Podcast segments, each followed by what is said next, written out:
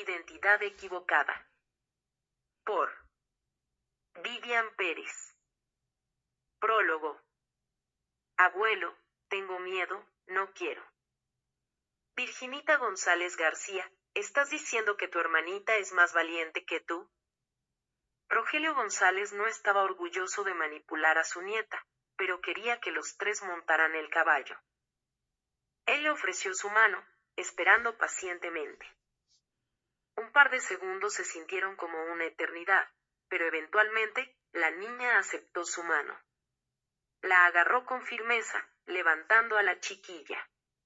La colocó entre su hermana menor, Cleo, y él. Viajar a Cuba no fue fácil. Quería hacer ciertas cosas en caso de que no pudiera volver. Rogelio sonrió mirando a sus nietas. Se veían tan lindas con los vestidos folclóricos que les hizo su sobrina Mirna. Cleo, su nieta de seis años, vestía un traje amarillo, y Virginita, de ocho años, lucía uno similar en azul. Suspiró momentáneamente con frustración, pensando que no podía llevar a su sobrina Mirna y su familia con el de regreso a Miami porque Mirna no es una pariente directa. Al menos, no legalmente. Él le dijo que podía ir en una balsa con su familia y que él los recogería en medio del océano. Pero su esposo estaba demasiado enfermo y ella no estaba dispuesta a dejarlo en Cuba o a arriesgar su vida en el mar. Mirna y su hijo Raúl parecían ser hijos de Virginia. El mismo color de pelo, los mismos ojos. Abuelo, ¿por qué Mirna dice que soy hija de Ochum? Mami se llama Mercedes. Cleo lo sacó de sus pensamientos. Rogelio se quedó atónito por un par de segundos. Eso fue un cumplido, Ochum es la reina del amor, los ríos y los lagos. Abuelo, hay algo que no entiendo. Escuché a algunas personas llamar a Santa Bárbara, Changó. Eso suena como el nombre de un hombre. Preguntó Virginita. Rogelio negó con la cabeza. Él sonrió gentilmente. Se preguntó si sus nietas siempre le dirían lo que tenían en su mente, como en ese momento. Sabes, Virginita, le hice la misma pregunta a mi abuela. Ella me dijo nuestros tatara tatara tatara tatara tatara. Hizo una pausa, mirándola, esperando ver su reacción. Ella solo le sonrió, sabiendo que estaba bromeando. Tatarabuelos de África fueron secuestrados y traídos aquí. Los obligaron a olvidar de dónde eran, a borrar sus nombres, su idioma y su fe. Eso es horrible, exclamó Cleo. ¿Se olvidaron de todo? Virginita preguntó con preocupación. No. No todo. Nuestros abuelos africanos mantuvieron su fe. La religión yoruba. Ellos mezclaron sus orichas con los santos católicos. Se convirtió en algo nuevo llamado santería. Los españoles pensaron que rezaban a Santa Bárbara, pero rezaban a Changó. ¿Es Ochum una oricha también? Cleo tenía curiosidad. Sí. Como hija de Ochum, debes tener cuidado. Significa que tendrás mucho amor e inteligencia, pero a veces puedes volverte muy insegura. Si bailas con un chico simpático, al ritmo de los tambores, te enamorarás profundamente. No, eso no va a suceder. Cleo protestó. Me casaré contigo cuando sea grande. Don Rogelio sonrió. Gracias, mi amor, eso es muy amable de tu parte.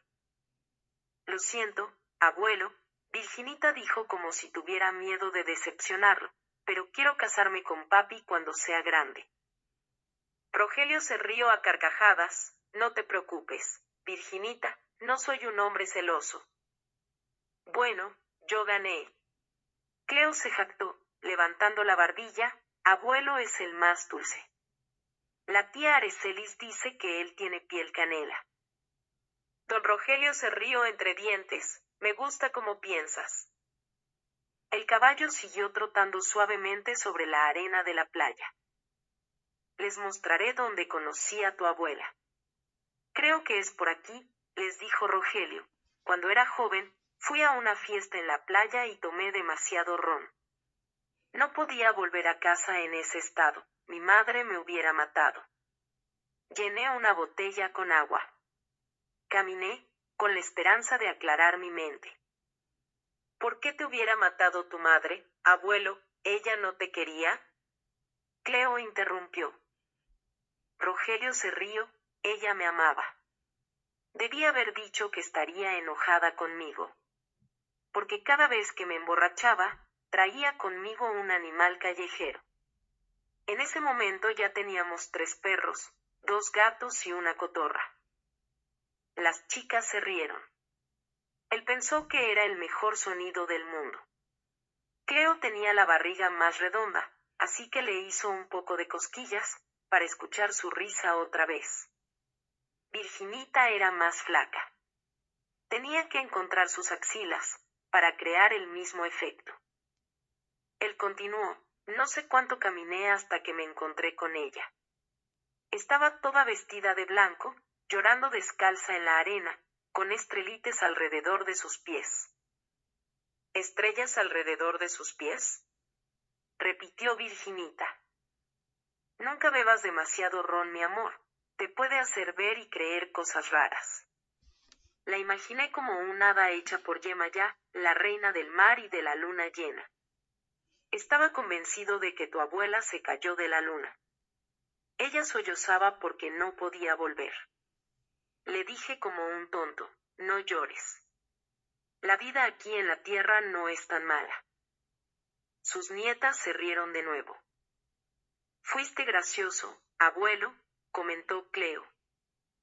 Tu abuela también se rió, un poco entre lágrimas, se arrodilló en la arena, diciéndome, mi madre se fue. Me arrodillé a su lado en la arena, señalando a la luna, pero ella te está mirando desde arriba. Ella no se ha ido. Ella nunca te dejará. Ella me abrazó. La rodeé con mis brazos y le dije, quiero ayudarte. No sé cómo viajar a la luna, pero te puedo dar un hogar aquí en Guanabo. Las niñas se partieron de la risa. Virginita preguntó, ¿qué te dijo ella? Oh. Ella me miró, con los mismos llamativos ojos ámbar dorados que ustedes dos tienen, y dijo, ¿estás loco o borracho? Sus nietas se echaron a reír. Rogelio detuvo el caballo. La playa estaba tan encantadora como siempre bajo la luz de la luna llena, pero no era la misma Cuba donde creció. Los dulces recuerdos quedaron enterrados en el pasado con la tumba de Virginia. El presente y el futuro estaban con él en ese caballo. Amaba a sus hijos, pero se parecían a él, a diferencia de sus nietas. Varias veces imaginó a Virginita y a Cleo como las hijas que tuvo con la dulce criatura lunar. No se dio cuenta de que estaba llorando hasta que las niñas le preguntaron por qué tenía lágrimas en los ojos. Extraño a tu abuela. Desearía que ella estuviera aquí con nosotros. Pero ella nunca se fue, dijo Cleo. Ella nunca te dejó, comentó Virginita. Rogelio sonrió se alegró de que prestaran atención a su historia. No parecían estar tristes por él. Le dieron una gran sonrisa inocente. Cleo le dijo, en mis sueños, la abuela dice que está orgullosa de ti. ¿Qué? Rogelio se sorprendió. Dejó de respirar durante un par de segundos.